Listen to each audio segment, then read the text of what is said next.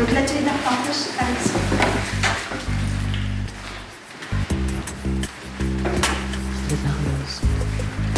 Bienvenue.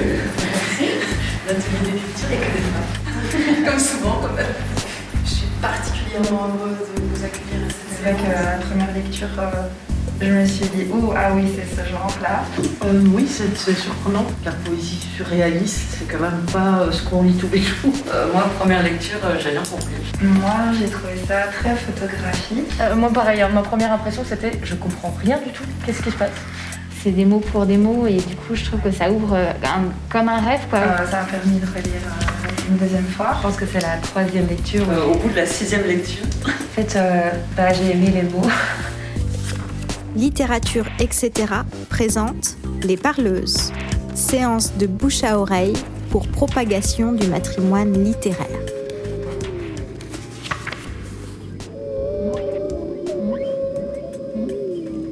Bonsoir, bonjour. Nous sommes le 5 décembre 2021 à Bruxelles, invités au 140 avec les Midis de la Poésie. Un grand merci à Astrid Van Impe, Eugénie Malevé et Mélanie Godin et à toutes les équipes qui ont permis cette invitation qui existait déjà il y a plus d'un an, qui a été reportée, re-reportée. Donc voilà, on est très contente d'être ici avec Isabelle Ouéry en chair et en os. Merci euh, pour cette invitation. Nous, euh, c'est littérature, etc., c'est les parleuses. Pour en finir avec une histoire de la littérature bien trop sexiste, chaque mois, on organise une séance de bouche à oreille pour propager le matrimoine littéraire. Chaque séance imaginée avec un lieu, une autrice euh, différente. Chaque séance s'articule autour d'un atelier d'écriture, d'un atelier d'arpentage et d'une performance inédite. Pour cette séance 15, elle a gardé son, son numéro initial, mais à ce jour, il y a 24 séances des parleuses qui ont eu lieu. Nous sommes très heureuses de vivre enfin, après des mois de report, cette euh, séance dédiée à Marianne Van Hirtum et imaginée avec Isabelle Ouéry, qui est autrice, dramaturge et comédienne. Tu es née à Liège. Tu es actrice formée à l'INSAS, metteuse en scène, chanteuse. Ça, on l'entendra tout à l'heure, je crois. Et autrice, théâtre, roman, poésie. Tu as joué les monologues du vagin au théâtre de Poche, mis en scène par Tilly. Tu écris et mets en scène les spectacles La mort du cochon, Mademoiselle Harry Nu, Le bazar des organes. Tu crées avec l'auteur Thomas Kunzig Les origines de la vie au théâtre de Poche.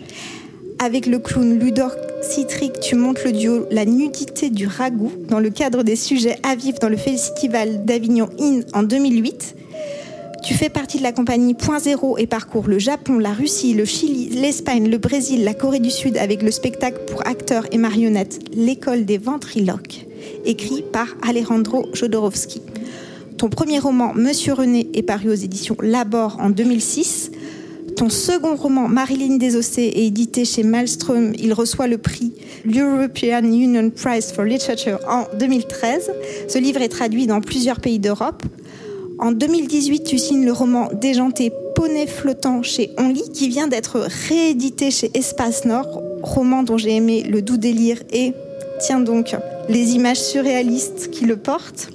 Et, grande nouvelle, en 2023, tu publieras Rouge Western aux éditions du Diable Vauvert. Je te laisse la parole pour nous présenter Marianne Van Hirtum, poétesse surréaliste. Merci. Merci Aurélie. La nuit tombe, c'est un bon moment pour évoquer Marianne Van Hirtum. Alors elle est autrice, poétesse, sculptrice, peintre, liée au mouvement surréaliste français. Elle est née en Belgique le 20 juillet à Namur, 1925, entre les collines d'une Wallonie verte et profonde et l'Institut psychiatrique pour femmes de Beauvallon à Saint-Servais, tenu par les sœurs de la Charité de Gand, où son père était psychiatre. On dit de lui qu'il était fantasque et que sa mère était bigote. Alors tous ces éléments-là, plus la guerre, ont bien dû laisser quelques traces dans l'imaginaire de Marianne. Très vite, elle pratique le dessin, écrit des vers, fabrique des marionnettes. Elle étudie à l'Académie des beaux-arts de Namur et fréquente l'atelier de l'artiste Yvonne Perrin. Dès 52, elle s'installe à Paris et voit rapidement son premier recueil, Poème pour les petits pauvres, publié par Segers. Elle rencontre Jean Paulhan, qui publie son recueil Les Insolites chez Gallimard en 56 aussi.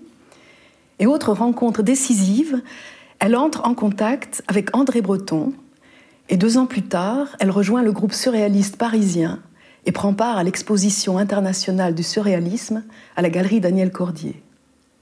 Elle approfondit son œuvre plastique, qui est exposée à la galerie Adrienne Monnier et à la galerie Le Ranelagh. Et plus tard, ce sont les éditions Rougerie qui publieront la plupart de ses recueils de poèmes. Alors, détestant tous les métiers, elle ne se définit pas comme artiste. Elle écrit, publie, dessine à la plume, sculpte statuettes magiques en toute discrétion.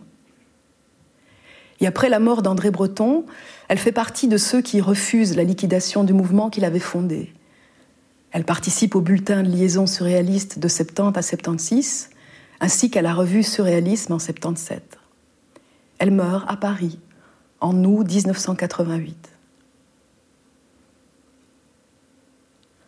Alors les œuvres littéraires picturales de Marianne Van Hirtum sont relativement peu connues en Belgique, ni même en France.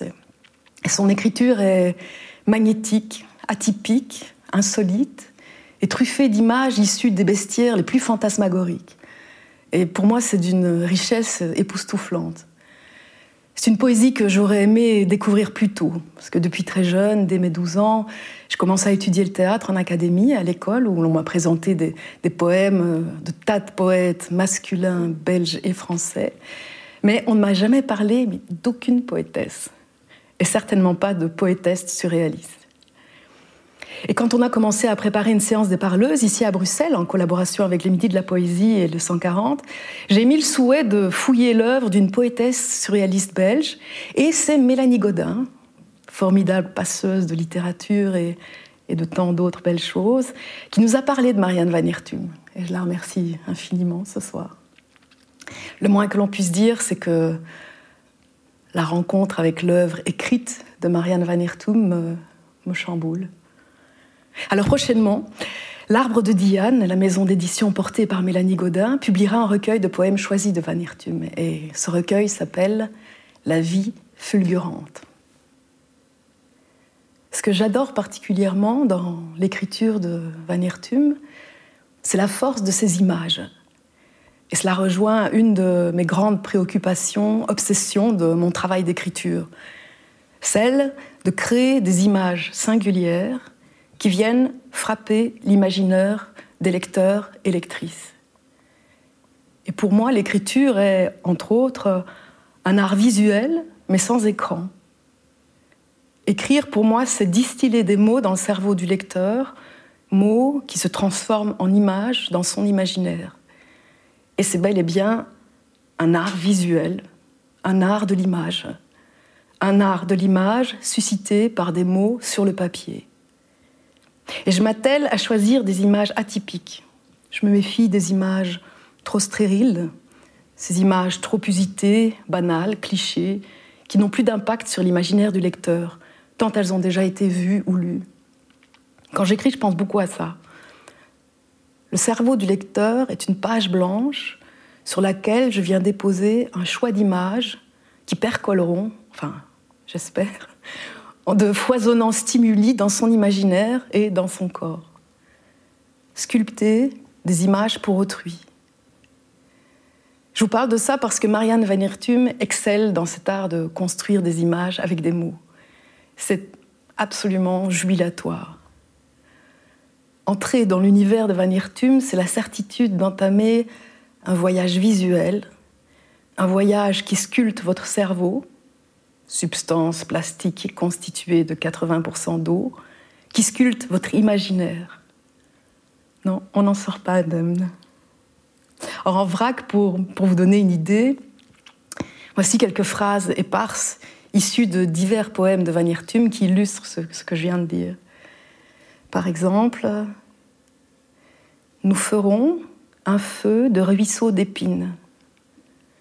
Ma bouche alors crache une orange stupéfiant embâge.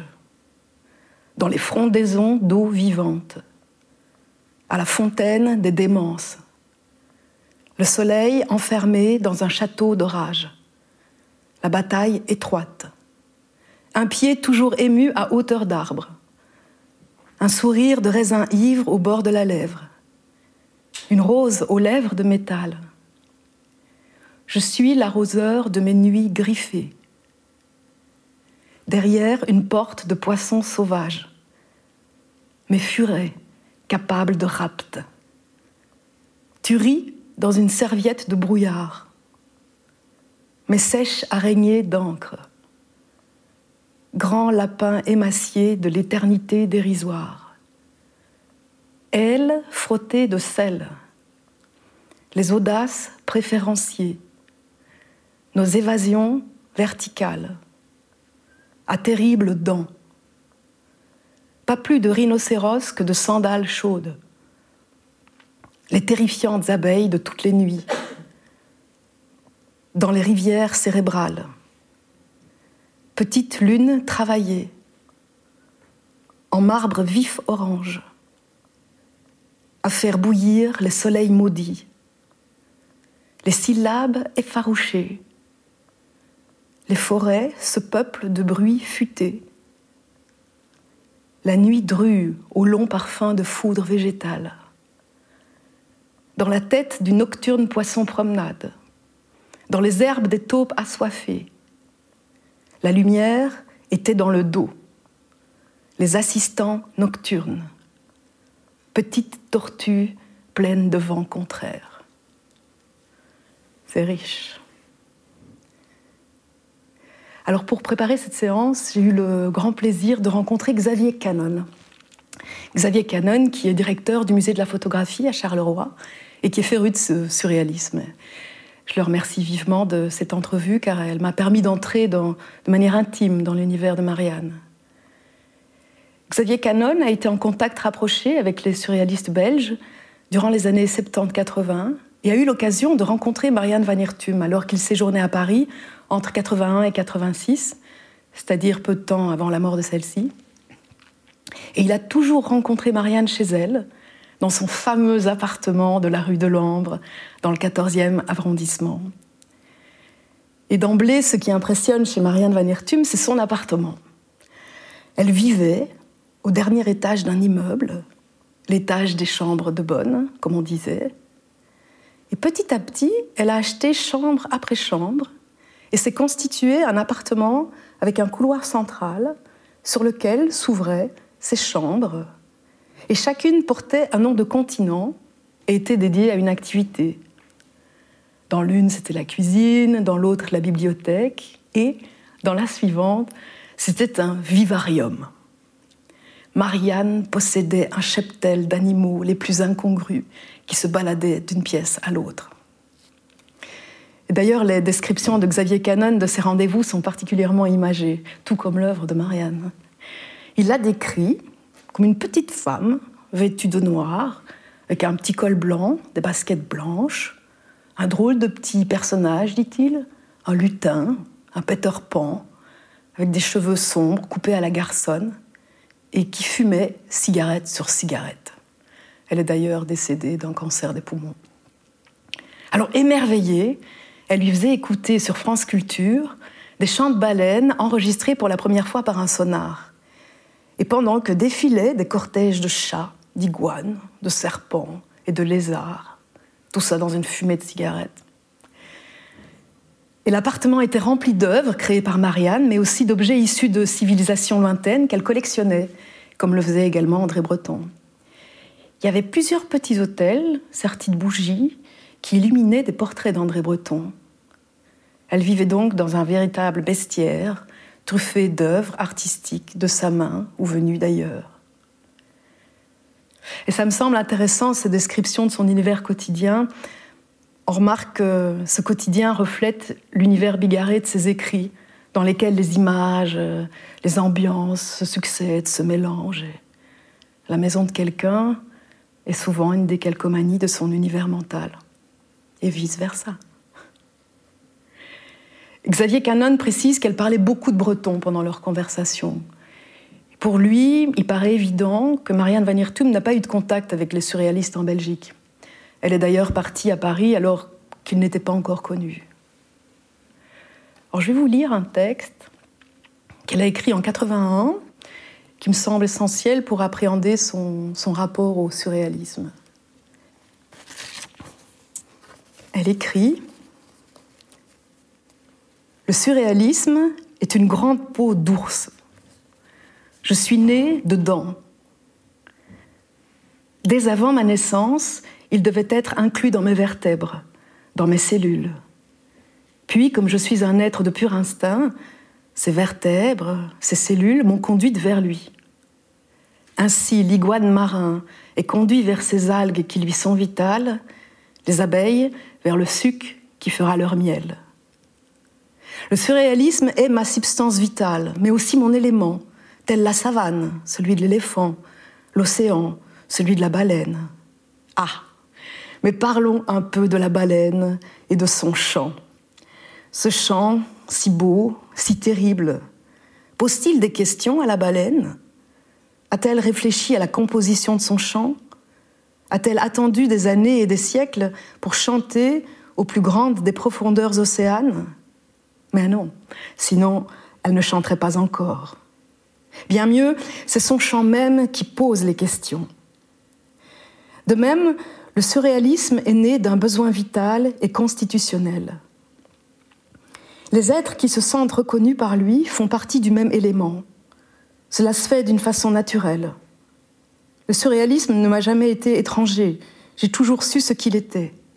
Il était la vie même. Pourquoi?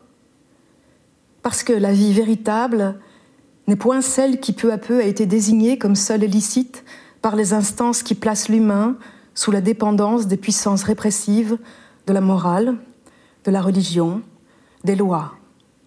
Puissance ô combien fallacieuse, dont le but n'est autre que d'asservir la majorité des individus au profit d'une minorité d'imposteurs agissant par les terrorismes de toutes sortes Église, philosophie, idéologie, politique.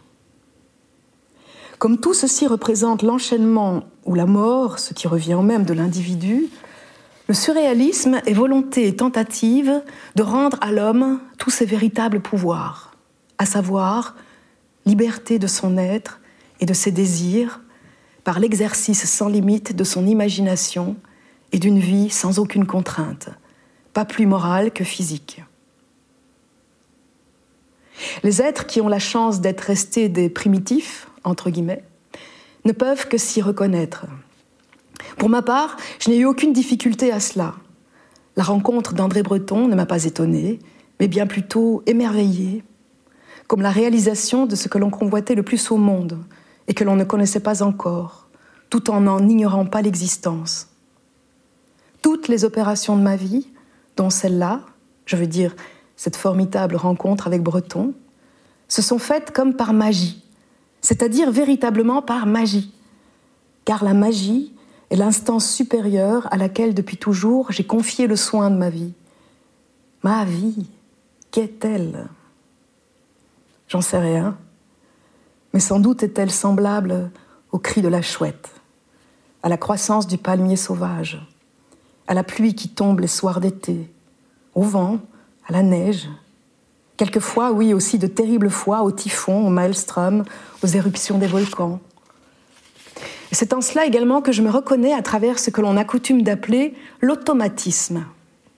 L'automatisme serait en quelque sorte une façon totalement aveugle de s'en référer à l'inspiration et aux sources de l'inconscient, en lui laissant, expression si jolie, carte blanche.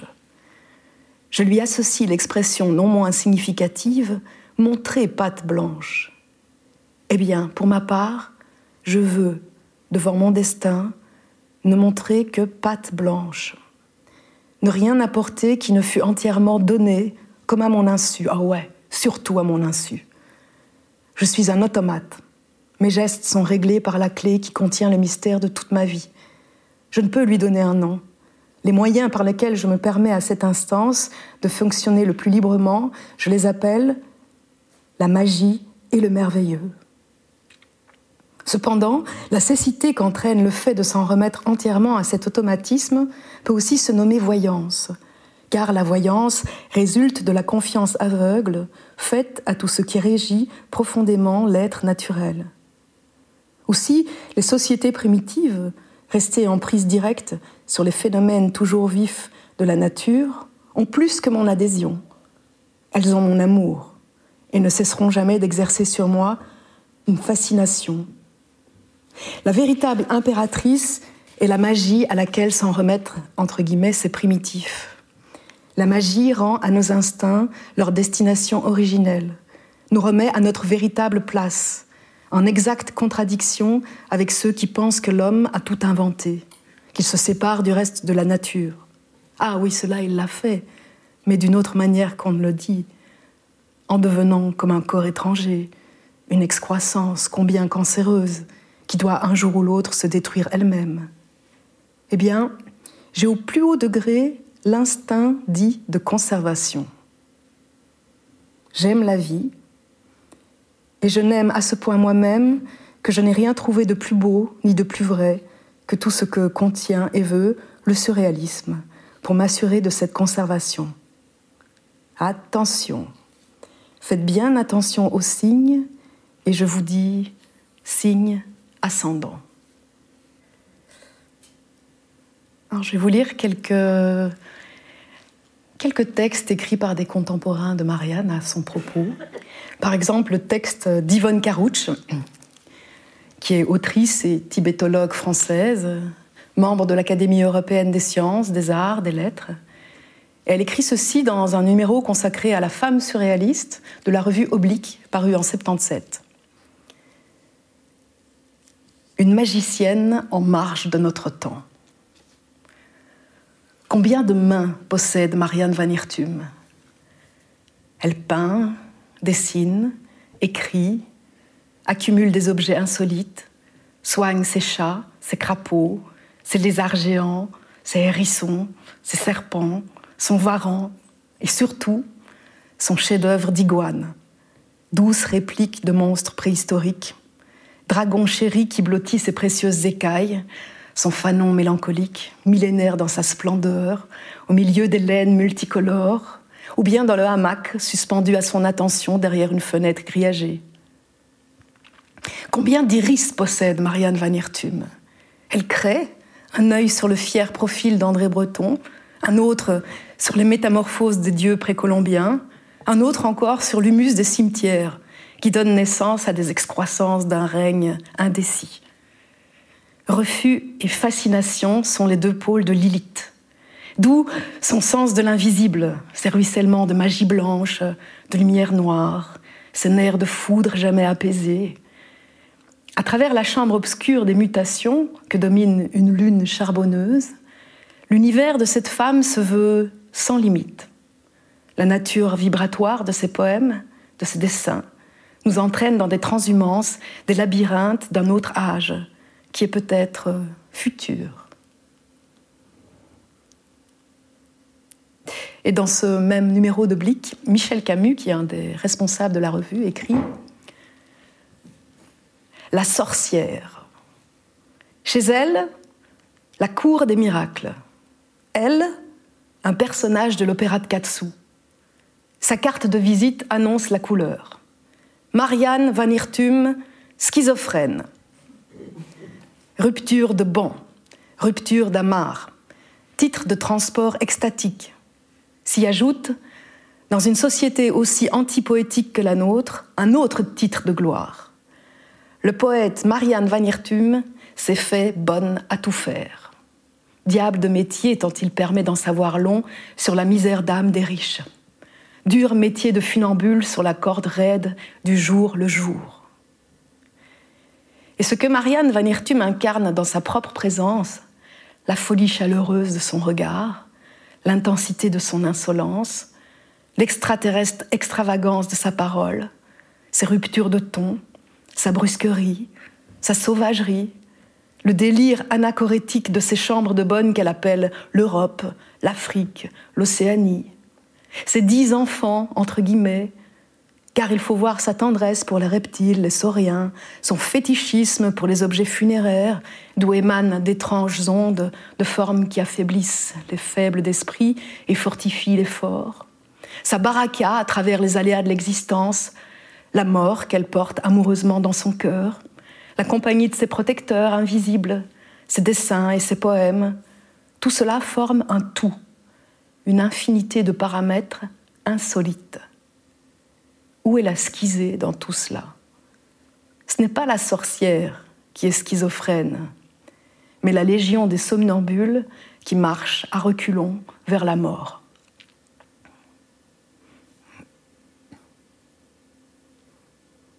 Et un autre texte court, cette fois d'André Breton, qui écrit à Marianne en avril 55, suite à la lecture de textes qu'elle lui a adressés. Il écrit Cet enfant, la poésie ne lui est pas rebelle. On s'en convainc au premier regard. Et il n'est que de tourner les pages pour être tout à fait séduit.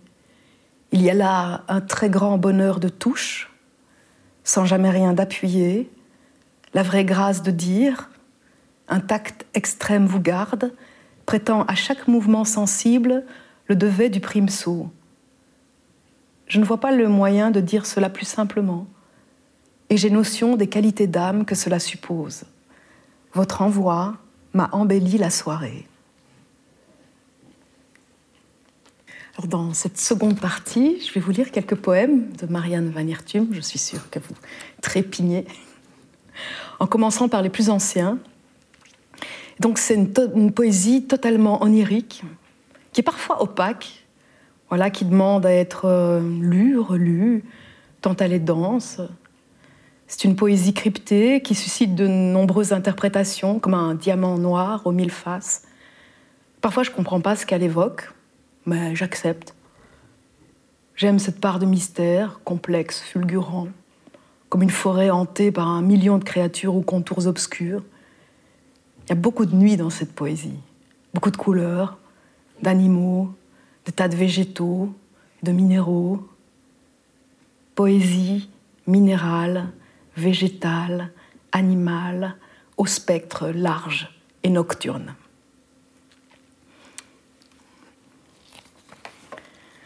Je vais commencer par quelques poèmes issus de son premier recueil, il s'appelle Poème pour les petits pauvres et il est paru en 56 chez Segers.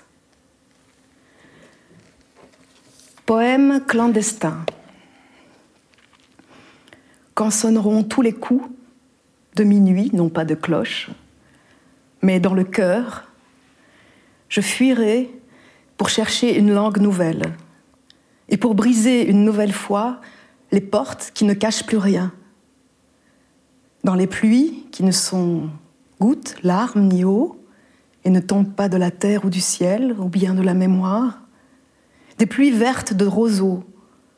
J'aurai là dans ma poche cachée les quatre pensées déchirées qu'il me reste pour le dîner de mes oiseaux.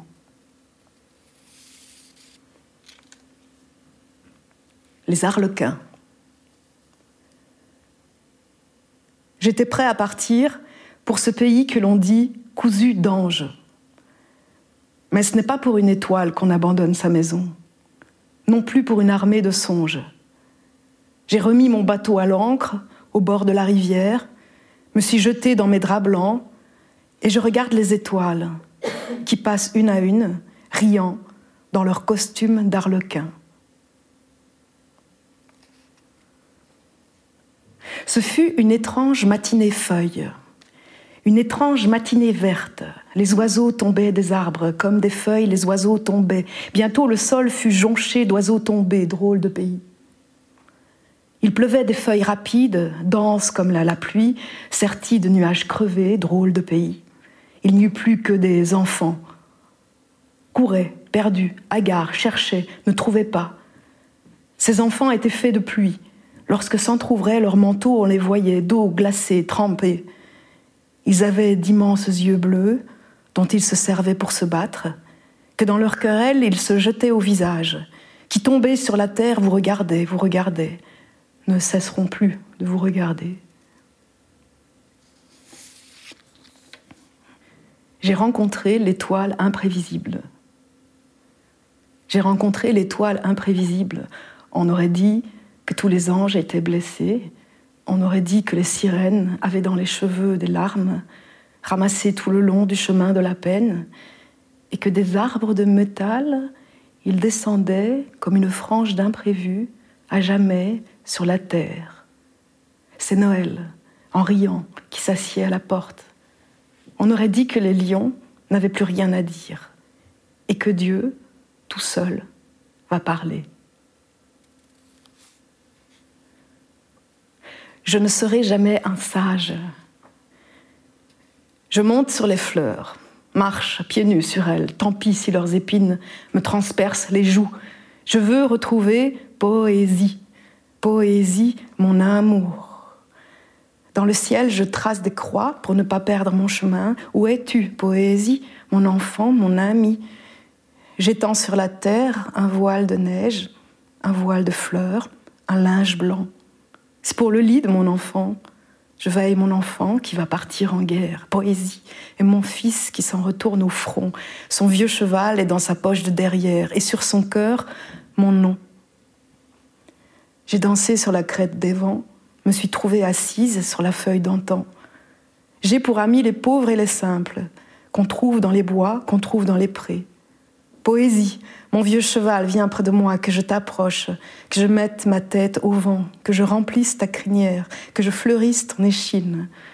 Donne-moi ton faisceau d'épines, mon bel oiseau, que je le plante. Ce sera mon bois d'églantine. Poésie, ma vie, ma chance, ma couronne, ma bonne reine, ma douce amie. Étoile, oh ma poésie, te coucheras-tu sous mon toit? Te coucheras-tu dans mon lit cette nuit, n'est-ce pas?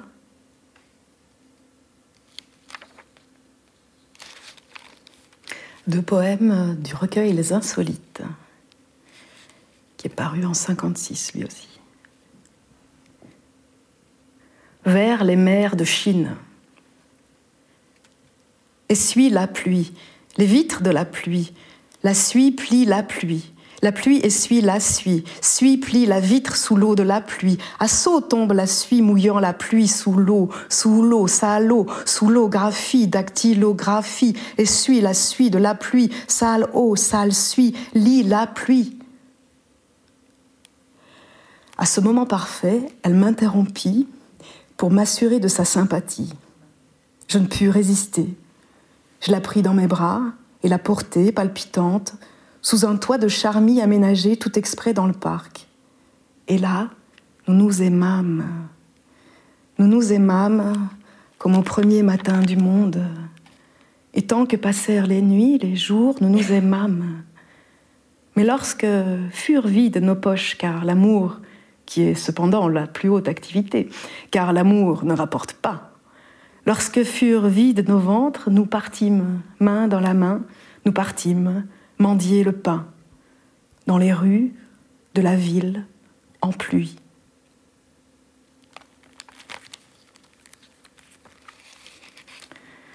Monsieur le facteur, vendez-moi un paquet de sèches, je veux dire un paquet de cigarettes mouillées, comme il vous en tomberait sur le crâne par un matin de pluie d'été. Un de ces paquets surprises remplis de têtes de fantômes agrippés à la fenêtre qui ne parviennent pas à vous faire tout à fait peur, non plus à vous laisser dormir en paix. Un de ces paquets contenant toutes espèces de petites effigies, par exemple euh, une cathédrale miniature euh, qui me rappellerait sans cesse les lieux maudits de mon enfance. Ah, monsieur le facteur, vendez-moi un paquet de sèche, mais faites vite, mais faites vite, car ma pipe de l'au-delà est déjà préparée. Elle s'est allumée toute seule, et je la vois, qui s'avance dans la nuit comme un fanal.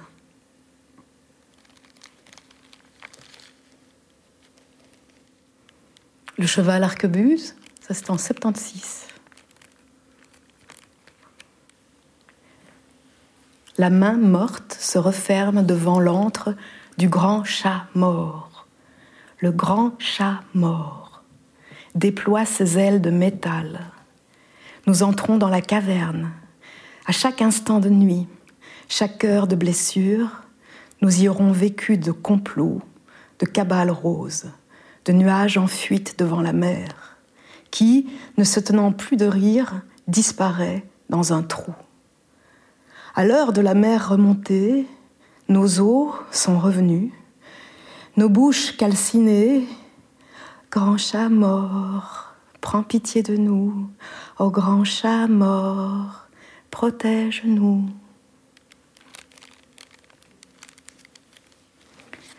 La nuit mathématique, en 76 aussi. La torture rampante ne savait pas. Le chat blessé ne savait pas. Et moi non plus, je ne sais plus rien. Sinon qu'il y a là un étage plein de pharmacies, à lever l'ancre chaque nuit sur l'étoile du Nord. Étrange armoire en vérité, qui se promène en train sur des fils de lumière, crache ses bouches de neige pour retomber, baiser de feu. Mes paupières sont le rideau de plomb de ce vaste laboratoire, desservi par quelques rats blancs sans grand uniforme. Une étrange dame a frappé ce matin du pommeau de sa canne d'or à la porte de mon orange. C'est une épouse en vérité, pleine de confusion, triste à n'en point rire. Je suis l'auteur, m'a-t-elle dit, d'un traité sur la chute des nouveau-nés. C'était Noël. Levant les yeux, je vis les bébés qui tombaient, fondaient à mes pieds. Oh Baiser alors les pieds bleus de mon adorable amante. Oh Son regard de lune, baiser. Mais elle disparut sans inquiétude. Mon repère est une maison de brigands d'où je sors de temps à autre le nez pour prendre le vent du large. J'ai deux amis. Un très petit renard pris au piège de mon odeur captive. J'ai des souliers azur qui me conduisent au loin, comme un petit voilier.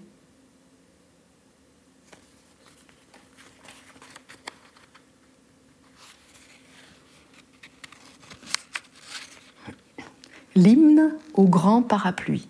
Vous pouvez fermer les yeux, hein, vous plaît. J'aurai la mort que j'ai voulu, avec ses dentelles de fer jaune, ses criques de paille. Elle m'attendra dans la vallée de Tulle, lorsque la seule tendresse du jour aura fait son apparition de serpent doré, qui lui, quelques instants, au son de la cloche de cinq heures. Alors, l'oiseau magique, surmonté d'une houppelante de révolte, fera son sonnet de perles avec des mots de crécelle, mouillés sous le vent. Le soleil ne brillera point pour attester de ma minceur de son ombre. Allez, mes bons chevaux, hissez-moi sur vos épaules de granit. Enchaînez mes poignets déjà refroidis. La forêt s'ouvre comme une botte de haricots rouges au crépuscule, et le ruisseau de fort vin bleu m'attend. Elle disait que je divague. Pourtant, le voyage est terminé. J'aboutis presque sur son ventre blanc venu des hautes lignées de feuillage qui se balancent devant la croisée. Ah, carreau bleu, ah, matinée.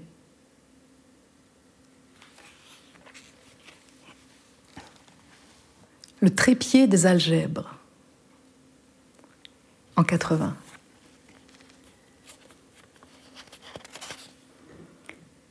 La grande chanson Nicodème mes furets capables de rapt, mes furets de bois. Une aiguille de frêne au printemps et rafle ce qu'il faut du cœur pour qu'au solide été se substitue la croix de jonc Dijoin. Un soleil démesuré se cache dans les pierres de gloire, moi qui t'attends à la boucle tissée de violettes dramatiques sous la grotte tremblante. Tu ris dans une serviette de brouillard, où partout le monde se réveille à l'envers du matin. Lorsque les aiguilles ont dit, traversant le cerveau noir, on dit en souriant que la pensée se moquait de la mort, se moquait de l'absence. C'était comme un agneau de mie de pain, trempé dans le sang des fleurs rouges.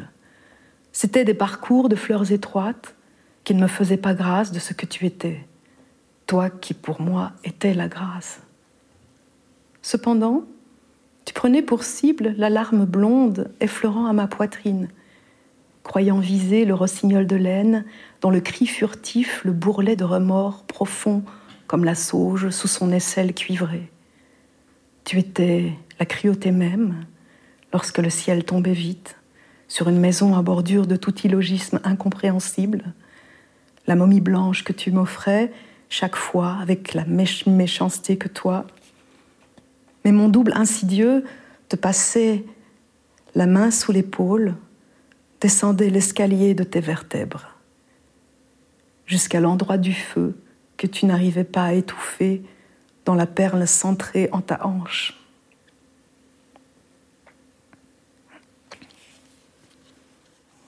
Et pour terminer, le papillon mental. En 82, les métaphores de la méchante petite fille. Maintenant, j'ai une coupe de cristal incandescente pour la seule fraise d'une soirée fraîche. Maintenant, j'ai un minuscule flacon de parfum pour faire reluire la fraise. Maintenant, j'ai un papier en pétales d'orchidée pour enrouler le sucre d'orge à ne pas fumer seul. Maintenant, j'ai un essuie-plume de confusion pour compter les perles que je vais recevoir pour ma fête. Maintenant, j'ai un délicat fauteuil de duvet pour y faire mûrir les cerises sous l'arbre de la complétude. Maintenant, j'ai un petit doigt malléable pour suivre le raton dans ses méandres, le persuader d'amabilité coutumière. Maintenant, j'ai une cuillerette de mercure pour ramasser les bulles de bois au sortir de la bouche ronde. Maintenant, j'ai une toute petite cigarette de plume chaude. Donnez-moi du feu, s'il te plaît. Voilà, j'espère que ça vous donne une idée de l'ampleur du phénomène Van On peut, voir vraiment l'évolution de son écriture en partant des, premiers poèmes que je vous ai lus jusqu'au au plus, au récent. Ah, je, vais, conclure par euh, une petite chanson. Euh, en, en préparant cette séance, euh, m'est revenue en tête une chanson qui est une mélodie du XVIe siècle, qui s'appelle Au mort, et dont j'ai trouvé la, partition dans, un stock de partitions de mon grand-père. Voilà, donc elle s'appelle cette chanson Au mort. Je l'adresse à Marianne. Dans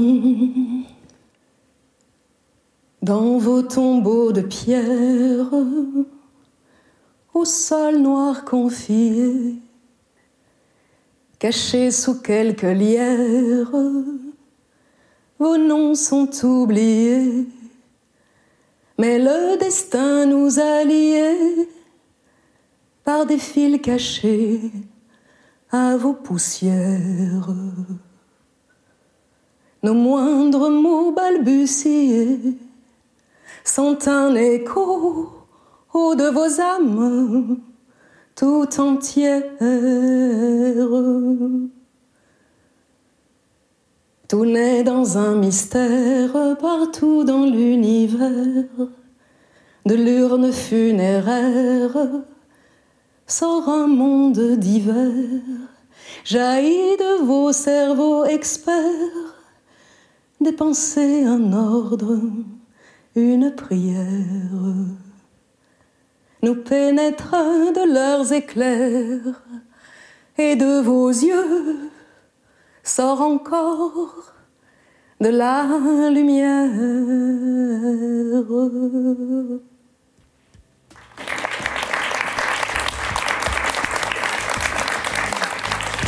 Merci, merci à celles et ceux qui ont préparé cette soirée. Merci à Gary, merci à Sarah pour la technique. Merci à vous. C'était Les Parleuses, un podcast itinérant imaginé par Littérature, etc. Direction Aurélie Olivier. Chargée d'administration, Yao Yu Zai. Chargée de médiation, Mathilde Recton. Ingénieur son, Lucie Piou. Marraine des Parleuses, Chloé Delhomme. Et merci spéciaux à Pascaline Mangin, Anna Rizzello, François Annick, Virginie Leblanc, Jérémy Vermersch et Gilles Varembourg.